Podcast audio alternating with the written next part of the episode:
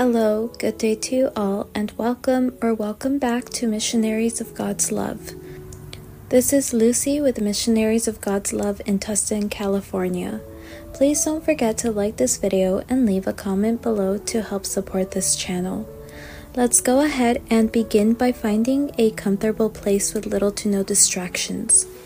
Once finding a quiet place, let's go ahead and sit down with our back straight, neck and shoulders relaxed. If you'd like to, you can choose to close your eyes so you can concentrate better as you are doing this meditation. Take a deep breath and invite the good Lord to tag along with us for the next few minutes.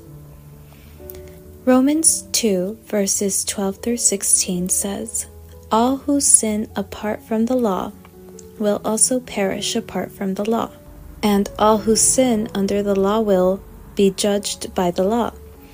For it is not those who hear the law who are righteous in God's sight, but it is those who obey the law who will be declared righteous. Indeed, when Gentiles who do not have the law do by nature things required by the law, they are a law for themselves, even though they do not have the law. They show that the requirements of the law are written on their hearts, their consciences, also bearing witness, and their thoughts sometimes accusing them, and at other times even defending them. This will place on the day when God judges people's secrets through Jesus Christ, as my gospel declares. End quote. When we are born, we are taught that it is good to love and that it is bad to hate. We don't need religion to understand that it is good to love and bad to hate.